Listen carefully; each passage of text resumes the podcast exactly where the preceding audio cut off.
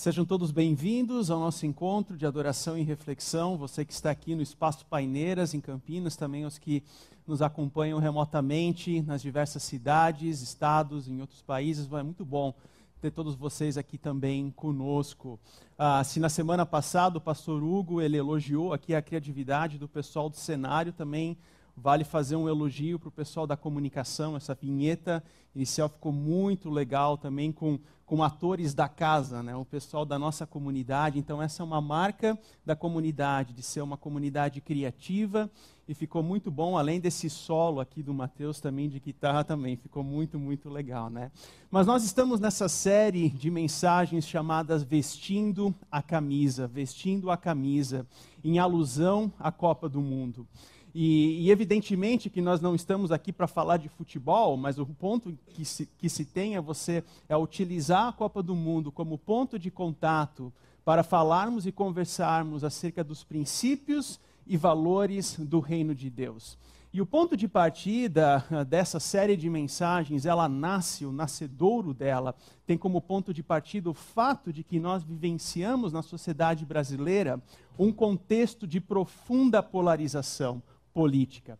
As últimas semanas têm evaporado diversas divisões ah, no contexto social brasileiro e nós precisamos direcionar isso dentro de uma perspectiva bíblica, porque esse é um problema que não está meramente nos jornais, não está meramente naquele bate-papo com os amigos, mas também chegou para dentro das nossas casas.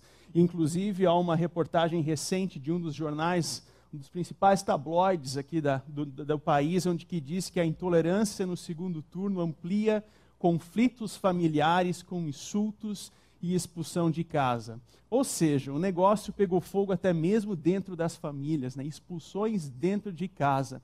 E nós precisamos direcionar isso dentro de princípios e valores do reino de Deus. Agora, é evidente que, novamente, nós não estamos aqui para conversar ou falar de futebol, mas trazer dentro de princípios ah, que tragam e expliquem para dentro da realidade das nossas vidas. Há um documentário do ano de 1995 chamado Todos os Corações do Mundo, que fala da Copa de 94. E naquele documentário de um diretor brasileiro, inclusive, é mencionado que a Copa não é sobre futebol, mas sobre pessoas. Só um detalhe curioso aqui: o título original desse documentário é Two Billion Hearts 2 bilhões de coração. E coincidentemente, nessa semana nós alcançamos 8 bilhões de pessoas no mundo. Então, de 94 até aqui, você faz a conta, eu nem sei, eu nem sei que adjetivo utilizar para isso, né? mas, mas fica, aqui, fica aqui a informação. Né? Mas assim como a Copa, ela não é sobre futebol, mas é um evento catalisador e de união entre os povos, a nossa série de mensagens, ela também não fala de futebol, mas ela tem a ver com pessoas, ela tem a ver com o reino de Deus. Como que os princípios e valores do reino de Deus se aplicam de forma prática nas nossas vidas e no dia a dia. E a Copa do Mundo é, historicamente, esse evento catalisador de união dos diferentes, de união dos povos. Por exemplo, essa semana eu estava me lembrando de uma situação que aconteceu na Copa de 98. Desde os anos 70, Estados Unidos e Irã vivem com tensões políticas. Aí chega a Copa de 1998 na França, e o que, que acontece? As duas seleções estão na mesma chave. Elas caem na mesma chave, ou seja, elas vão jogar uma com a outra. E havia muita tensão no ar naquele momento na França sobre o que, que isso poderia causar, que tipo que tipo de situação poderia ocorrer na cidade, no país, em virtude desse jogo. Inclusive, nos anos 80, o capitão do time do Irã foi assassinado porque se dizia que ele tinha algum vínculo com os Estados Unidos. Que tipo de vínculo, eu não sei dizer, mas o fato é que ele foi assassinado. Então havia muito mistério no ar. E o que, que se apresenta ao longo do jogo é totalmente o contrário. É um evento de cordialidade mútua, onde os jogadores eles entram no gramado com flores e, e eles se presenteiam com flores, com sorrisos, com cordialidade, ou seja, a união em meio ao diferente. Eu não estou querendo dizer que aqui todos os problemas foram resolvidos por causa dessa situação, não é isso que eu quero dizer. Mas isso foi um momento contracultural. E eu penso que, assim como no ambiente político, a Copa ela pôde unificar povos que se odeiam tanto no âmbito político-econômico, também eu creio que no nosso contexto social brasileiro, o mesmo movimento também pode acontecer. E na primeira mensagem, duas semanas atrás, nós conversamos sobre a alegria da convocação. A alegria da convocação. Nós somos convocados por Deus. Aquele que crê em Cristo, aquele que está na fé, é alguém que foi convocado por Deus. E esse chamado não é por mérito nosso. Lá fora, a nossa vida, o sistema lá fora, ele funciona por meritocracias. Uma criança, um, um jovem, se tira nota boas nas provas, é porque ele estudou para aquilo. Então tem um mérito. Se você ganha uma promoção na sua organização, é porque você, em tese, é competente, você tem um mérito daquilo. E está tudo bem até aí. Decorre que no reino de Deus, as coisas não funcionam dentro desse sistema de meritocracia. Deus nos chama com sua graça, com sua misericórdia, sem que nós sejamos merecedores daquilo. E a resposta disso é alegria em resposta ao que ele fez por mim, por, por nós, por mim e por você, eu respondo com alegria no meu relacionamento com ele e também no meu relacionamento com o próximo. Na semana passada, o Hugo conversou sobre esse tema do valor da concentração. A concentração no futebol é aquele momento onde os jogadores se reúnem no hotel, no concentração, em algum ambiente, e eles têm aquele momento de alinhamento, momento de descanso, um momento de estabelecimento de amizades e assim por diante. E a reflexão que o Hugo trouxe foi baseado no texto de Atos, lá do nascedouro, do início da igreja cristã, quando que se dizia que uma era a mente e um era o coração daqueles, da multidão dos que creram. Ou seja, havia unidade em meio à diferença. Não era uma igreja perfeita, não era um povo perfeito, mas havia união, havia unidade em meio à diversidade. E a reflexão de hoje tem como tema a consistência do treino. A consistência do treino. Consistência como sinônimo de constância, de hábito, de ritmo, de persistência, ou, conforme a linguagem bíblica, perseverança, a consistência do treino. Quando nós falamos de um treino dentro do contexto de futebol, nós podemos dividir o treinamento físico em dimensões que tentam aproximar as situações de jogo para dentro de um treinamento. Então, existe uma parte relacionada ao treinamento físico, o condicionamento físico do atleta, existe uma parte relacionada ao treinamento técnico, ou seja, saber bater uma falta, saber dar um passe, ao goleiro saber pegar pênalti, é treinar pênalti e assim por diante. Há também uma questão tática qual é o sistema tático que o time joga, e aqui é o treinador que traz as suas ideias, é o treinador que vem com a sua compreensão, a sua filosofia de jogo, e diz: nós vamos jogar no esquema 4-4-2, 3-5-2, etc. E também há uma questão emocional. Por exemplo, o time no jogo sai perdendo de 1 a 0 logo no início, como é que se reage emocionalmente daquilo? Então há todo um exercício emocional também vinculado ao treino. E toda essa bagagem de itens e tópicos, elas exigem consistência, exige constância, exige repetição, exige hábito, porque não é um fim em si mesmo, porque sempre de novo você precisa trabalhar aquilo, sempre de novo você trabalha os aspectos físicos, técnicos, táticos, emocionais e assim por diante. Logo, nós podemos falar que existe um processo no futebol de treino e jogo que é muito claro. Começa-se com o treino, com os princípios, é quando o técnico vem com a prancheta, com a parte teórica, e ele diz: Eu quero que você faça isso, eu quero que você faça aquilo, nós vamos jogar dentro desse sistema, mas não para por aí. Há também, posteriormente, a execução dentro do jogo. Não é apenas a parte teórica, mas é a tomada de decisões no campo. O papel do treinador é colocar o atacante de frente para o gol, mas o papel do atacante é fazer o score, é fazer o gol. O gol, nesse sentido, ele acaba se tornando o propósito, a causa última. E o que dá sentido a todas essas tarefas de treino e jogo é a, a ciência de que existe um alvo, é a ciência de que existe um gol, é a ciência de que existe um propósito, porque é isso que traz sentido e significado para o treino e para a execução do jogo. Por exemplo, nenhuma criança que joga no campinho do bairro da cidade, que sonha em ser jogador de futebol, ele vai falar para você: nossa, o meu sonho é treinar futebol. Não. Ele vai dizer que o sonho dele, e ele se imagina naquilo, é se enxergar fazendo gol. O treino e a execução no jogo são meios, são meios para se alcançar o objetivo. Agora, fazendo toda essa analogia e trazendo para dentro da espiritualidade cristã, que é o que nos interessa, nós podemos dizer que nós também temos princípios e valores do reino de Deus. Aqui já não é mais a prancheta do técnico, mas é a palavra de Deus nos trazendo esse guia e direcionamento para as nossas vidas. É a vontade de Deus revelada na Sua palavra que nos indica todos os direcionamentos da vida, como nós devemos agir, regra de vida e fé nas diversas situações da vida. Mas isso não é um fim em si mesmo.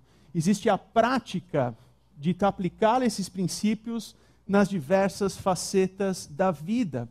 Porque lá fora no dia a dia, nas nossas vidas, que nós enfrentamos adversidades. É lá fora, no dia a dia da vida, que nós temos que lidar com aquele colega de trabalho ou com aquele familiar de temperamento difícil. É lá fora, nos desafios da vida, que nós temos que saber como lidar com os embrólios judiciais, por exemplo, que nos tiram a paz. São nas situações da vida onde as tomadas de decisão são realizadas. Deus ele nos conduz com o seu direcionamento através da sua palavra, mas as tomadas de decisões é como um atacante de frente para o gol. Nós realizamos de acordo com a vontade dele, com o fim último de adquirir sabedoria. Esse é o propósito. Dentro do contexto bíblico, sabedoria não é algo subjetivo, algo que você adquire com informações, não. Sabedoria tem a ver com maturidade. Saber ouvir e executar a vontade de Deus nas diversas situações da vida. E é essa sabedoria que traz sentido e significado para as nossas tarefas de ouvir a palavra de Deus, de executar a palavra de Deus no nosso dia a dia, na vida prática, porque tem um alvo da maturidade, porque tem um alvo da sabedoria que nós adquirimos em Cristo. E assim é na vida. Nós realizamos coisas, ações, porque nós estamos olhando para um alvo. Por exemplo, você não estuda uma segunda língua. Se você estuda, você não estuda a segunda língua porque você ama memorizar vocábulos. Não. Você estuda uma segunda língua porque você sonha em viajar ou você sonha em se candidatar para uma vaga, uma nova posição na sua organização. Existe um alvo que traz sentido e propósito na tarefa ordinária de memorizar vocábulos. Uma outra analogia, quando você monta um quebra-cabeça, você não começa juntando peças. Você olha para a caixa onde está a figura e a partir dali você cria uma estratégia para montar o quebra-cabeça. Qual é a estratégia? Começa pelos cantos. E aí você vai montando aquelas peças para que até que ela ganhe um corpo definido. Se nós não temos uma compreensão do alvo das coisas, da sabedoria que nós temos em exercer a vontade de Deus nas diversas situações e facetas da vida, a vida ela se torna como peças desconexas. Elas não fazem sentido. Nós vivemos no dia a dia, nós vivemos na sequência de dias sempre iguais, sem sentido, sem propósito, quando é a sabedoria de Deus que traz sentido aos princípios e à prática da palavra. E isso exige consistência, isso exige perseverança, isso exige hábito. Não é algo pontual aqui, pontual lá, mas é constância, consistência, hábito, ritmo. Eu gostaria de ter aqui cinco pedrinhas ou seis, mexer na mão, jogar e falar: siga por esse caminho. Mas não, não é a vida, não é assim que a vida acontece. Saber qual é a vontade de Deus para as nossas vidas significa ter o hábito, a consistência, a perseverança de escutar a palavra de Deus a partir dos princípios da palavra e aplicá-las nas diversas situações da vida. É assim que acontece. A espiritualidade cristã não é um nirvana, um êxtase cósmico onde você dá rodopios no ar. Não. A espiritualidade cristã significa aderir os princípios da palavra de Deus e encarná-la nas diversas situações da vida concretamente. Isso é um pensamento bíblico. Pensamento bíblico não é memorizar 50, 100 versículos, apesar de que isso é positivo. Pensamento bíblico é quando uma adversidade, uma imprevisibilidade da vida surge, você responde biblicamente, você responde com testemunho, você responde com sabedoria, com maturidade. Quantas situações, quantas decisões na vida nós já tomamos erradas, decisões erradas, porque nós não fomos maduros? Ou porque nós não tínhamos, nós, éramos, nós éramos imaturos. Quantas situações da vida? Vamos lá, a gente pode listar na cabeça. Isso faz parte da nossa vida. E por essa razão que a consistência no ouvir e praticar da palavra é muito importante para que as decisões da vida, macros, micros, diárias, regulares, sejam feitas de acordo com a vontade e soberania de Deus. E nesse sentido, no Novo Testamento, Tiago, ele faz essa conexão entre princípio, prática e sabedoria de forma maestral e magistral, quando ele diz: "Sejam praticantes da palavra e não apenas ouvintes, enganando a si mesmo. É não apenas ser ouvinte, mas também praticar aquilo que é a vontade e a verdade de Deus. E nesse sentido, a nossa reflexão hoje, ela gira, ela gravita em torno dessa afirmação de que a consistência no ouvir e praticar da palavra de Deus reflete em sabedoria nas diversas decisões da vida. A vida é feita por decisões. Não existe uma vida que não seja feita por decisões. A pergunta é, não é se nós vamos ou não decidir acerca das diversas situações, mas a pergunta é como nós iremos decidir nas diversas situações e questões da vida. E assim, a epístola, o livro de Tiago, nos fornece alguns subsídios e princípios que nos ajudam a entender esse tema de forma de forma embasada nos princípios e valores do reino de Deus. Ah, é possível fazer uma delineação do livro de Tiago a partir dessas três camadas, onde no centro do livro de Tiago se encontra a sabedoria. E aqui eh, ele realiza uma distinção entre a sabedoria terrena e a sabedoria do alto. A sabedoria terrena é aquela sabedoria que parte de mim mesmo, do meu feeling, do meu sentimento, do que eu acho certo ou errado. Ou seja, é uma achologia. É aquilo que eu acho bonito, que eu acho feio e assim por diante. Eu estou morando aqui em Campinas há um pouco mais de um ano.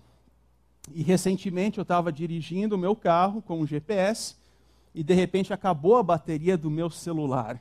Pensa no desespero, pensa na ansiedade que se deu. Então você fica você toma decisões nos feelings, no sentimento. Eu acho que é por aqui, eu acho que é por lá. Eu olhava para o relógio, eu tinha um compromisso. Eu vou virar por aqui. De repente, eu olho para um lugar que eu reconheço, mas entro numa estrada errada. E de repente, alguém me cruza a frente, entra e não dá seta. Isso é um problema aqui, né? As pessoas entram, viram a curva e não dão seta. Isso é um, algo aqui em Campinas interessante. Mas, enfim, a ansiedade estava à tona. É, é, era incrível, porque eu não sabia para onde eu estava indo.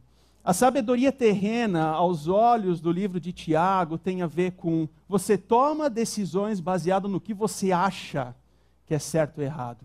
A sabedoria do alto tem a ver com a revelação de Deus na sua palavra. Do Deus que nos encontra, do Deus que entra na história, se faz carne, ele habita entre nós, ele nos alcança com seu espírito, com sua graça e nos capacita para tomarmos decisões de acordo com a vontade dele. Essa é a sabedoria do alto. Mas não é um fim em si mesmo, existe também a prática dessa palavra no dia a dia, tomada de decisões, e também que se revelam a partir dos princípios e valores que ele coloca. E é interessante porque Tiago, ele faz uma lista no seu livro de diversos temas, de diversos temas e, e assuntos que consistem nesses princípios do reino de Deus, mas que não é para ficar na teoria, mas que conduzem a uma ação. No pensamento hebraico, a fé sempre conduz à ação. No nosso mundo ocidental, nós departamentalizamos nós dividimos. Isso é fé, isso é ação, isso é trabalho, isso é hobby, isso é casa. Nós criamos compartimentos, pequenos compartimentos. Isso no pensamento hebraico não existia. A fé sempre conduz à ação. E nesse sentido, ele lista vários temas, e aqui eu só menciono alguns deles relacionados ao, por exemplo, a vontade de Deus sobre o domínio da língua um pequeno órgão do corpo, mas que tem a capacidade de ferir pessoas. Muitas pessoas elas não ferem com, a, com esforço físico, mas elas ferem com a boca. É o domínio sobre a língua. Ele também levanta temas como os relacionamentos humanos. A vida, nós somos seres criados para viver em relacionamentos. E como é que se dirige esses relacionamentos entre nós? As incertezas dos planos humanos, Quantas vezes nós já não rascunhamos planos para nossas vidas e que no fim a gente olha para trás e não deu nada certo? Porque são as incertezas de como os nossos planos muitas vezes refletem muito mais os nossos interesses do que de fato algo que vem ao encontro da nossa família, que vem ao encontro também de uma vontade de Deus para nós. Mas ele também segue falando da submissão a Deus, da oração como fundamento da vida e assim por diante. Ou seja, esses são princípios, são temas. É como se fosse, fosse a prancheta do técnico, dizendo: Eu quero que vocês andem por esse caminho, eu quero que vocês sigam por esse caminho. São temas que expressam os princípios e valores de Deus para nós. E olha o que ele diz no versículo 2 e 3: Meus irmãos, considerem motivo de grande alegria o fato de passarem por diversas provações, pois vocês sabem que a prova da sua fé produz perseverança. Perseverança aqui como um sinônimo de consistência, ritmo, hábito, processo. E é interessante que ele cita novamente a palavra alegria aqui, né? Duas semanas atrás nós conversávamos sobre alegria da convocação. E lá aparece o termo alegria no chamado de Maria. E na ocasião nós refletimos que existem alguns, diferentes grupos é, de palavras no grego que expressam a alegria e a felicidade humana. E um deles tem a ver com a alegria em meio às aflições da vida. A sabedoria divina não ignora as aflições da vida mas ela nos chama a exercermos a alegria em meio às dificuldades, em meio às provações. E assim Paulo utiliza muito esse termo para se referir à alegria nas dificuldades, à alegria nas aflições, à alegria nas adversidades. E olha aqui novamente Tiago utilizando a mesma palavra, o mesmo termo. Sintam-se alegria, com alegria o fato de passarem por diversas provações. Provações tem a ver aqui com teste. O termo aqui ele tem uma conotação na cultura grega que tem a ver com o teste para saber se uma moeda ela é verdadeira ou falsa. É mais ou menos como a nossa marca da água nas cédulas. Ou seja, se você vê uma cédula de dinheiro com aquela marca da água, você pode ter a confiança de que aquela cédula é verdadeira. A provação, ela nos garante que nós temos a confiança no, na vontade de Deus, dos princípios de Deus. E isso são provações que chegam até nós, que nos fazem experimentar do amor dele de uma forma diferente. Uh, Tiago não ignora o fato de que nós passamos por adversidades da vida. A palavra de Deus, ela não começa com era uma vez e termina com e viveram felizes para sempre. Isso não existe na nossa vida. Mas o fato de que nós vivemos com dificuldades e adversidade nos chama a alegria em meio a essas provações, pois vocês sabem que a prova da sua fé produz perseverança, produz consistência. Nós não esmorecemos e a perseverança deve ter ação completa, a fim de que vocês sejam maduros e íntegros, sem lhes faltar coisa algumas. Isso é sabedoria, é o alvo, maturidade e integridade.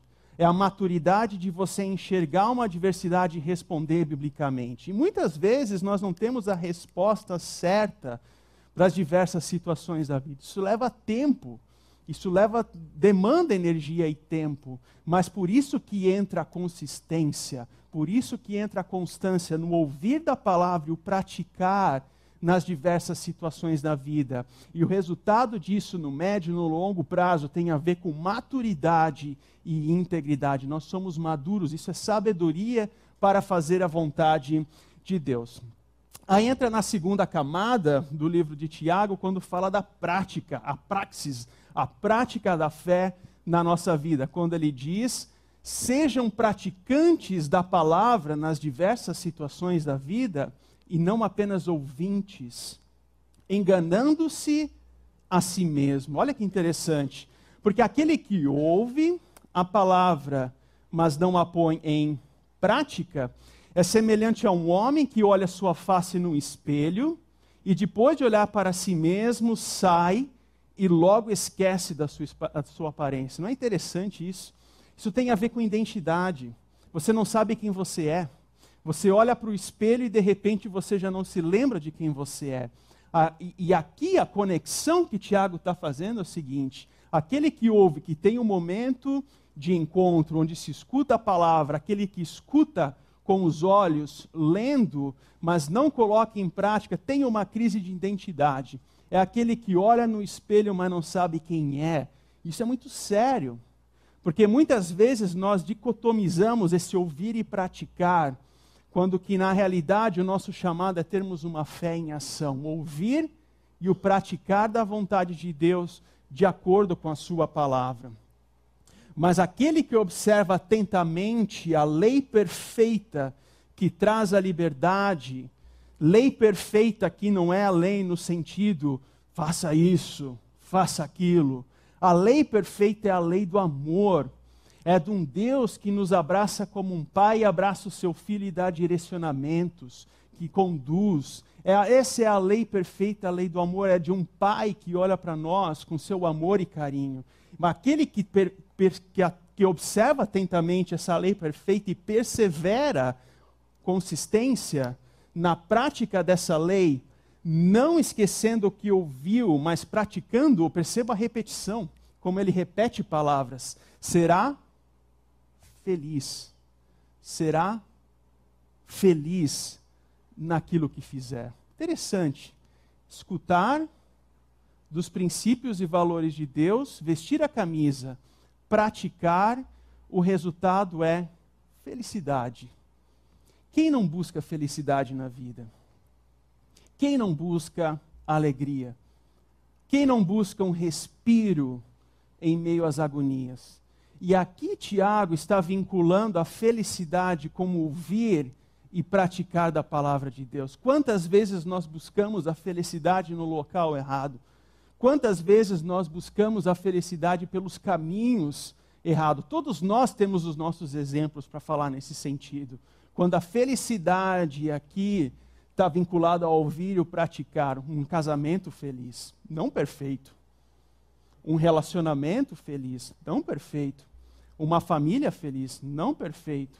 Solteiros, adultos, uma santificação não significa perfeição, mas ser feliz e santo de acordo com a vontade de Deus, buscar a vontade de Deus para os nossos filhos e filhas, isso é felicidade. Ouvir e praticar da vontade de Deus. A pergunta é como que isso acontece também na prática. É importante, é fácil falar, mas também não dizer os caminhos que a gente auxilia dentro desse contexto.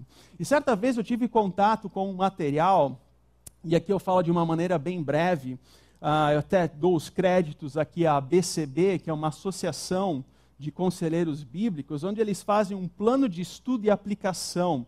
Na sua leitura da palavra de Deus, esse é um encorajamento para que você tenha essa consistência, eles fazem um plano onde nos ajuda com esse ouvir e praticar. E esse plano ele é baseado nesse versículo de 2 Timóteo. Veja bem, toda a escritura é inspirada por Deus e útil para o, vamos lá, ensino, para repreensão, para correção e para instrução na justiça. Então, como é que isso funciona? Agora é a sessão escola dominical. Se você é daqueles que participou de escola dominical, eu não, não é, não faz parte da minha história, mas se você participou, você vai se sentir numa escola dominical. Você começa com uma referência. Qual que é o texto que você está lendo? Aí você divide em blocos de papel. Isso é exercício, é tarefa de casa. Você pega um papel, você pega um diário e você divide nessas quatro palavras: ensino, repreensão, correção e instrução. E na medida que você lê aquele texto, você faz perguntas. A primeira delas relacionada ao ensino.